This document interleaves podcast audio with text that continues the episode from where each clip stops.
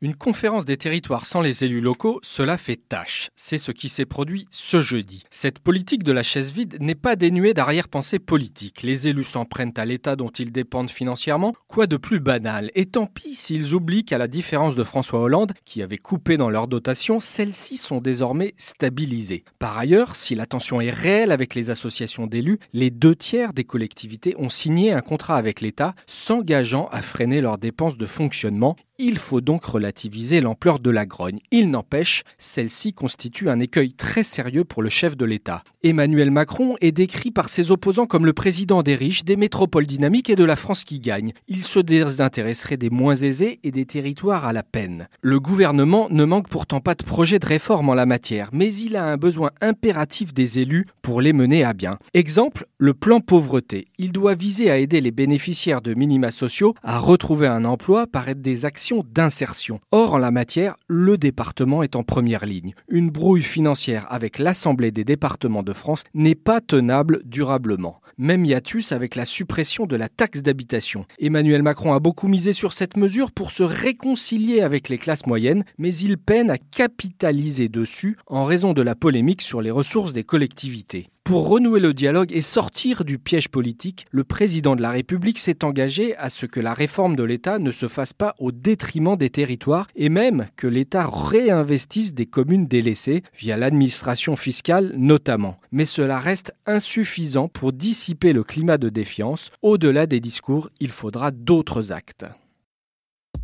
Retrouvez tous les podcasts des échos sur votre application de podcast préférée ou sur leséchos.fr.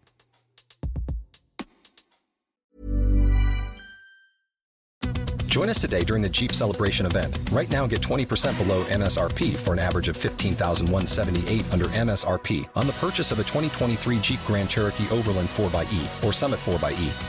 Not compatible with lease offers or with any other consumer incentive offers. 15,178 average based on 20% below average MSRP from all 2023 Grand Cherokee Overland 4xE and Summit 4xE models in dealer stock. Residency restrictions apply. Take retail delivery from dealer stock by 4 1. Jeep is a registered trademark.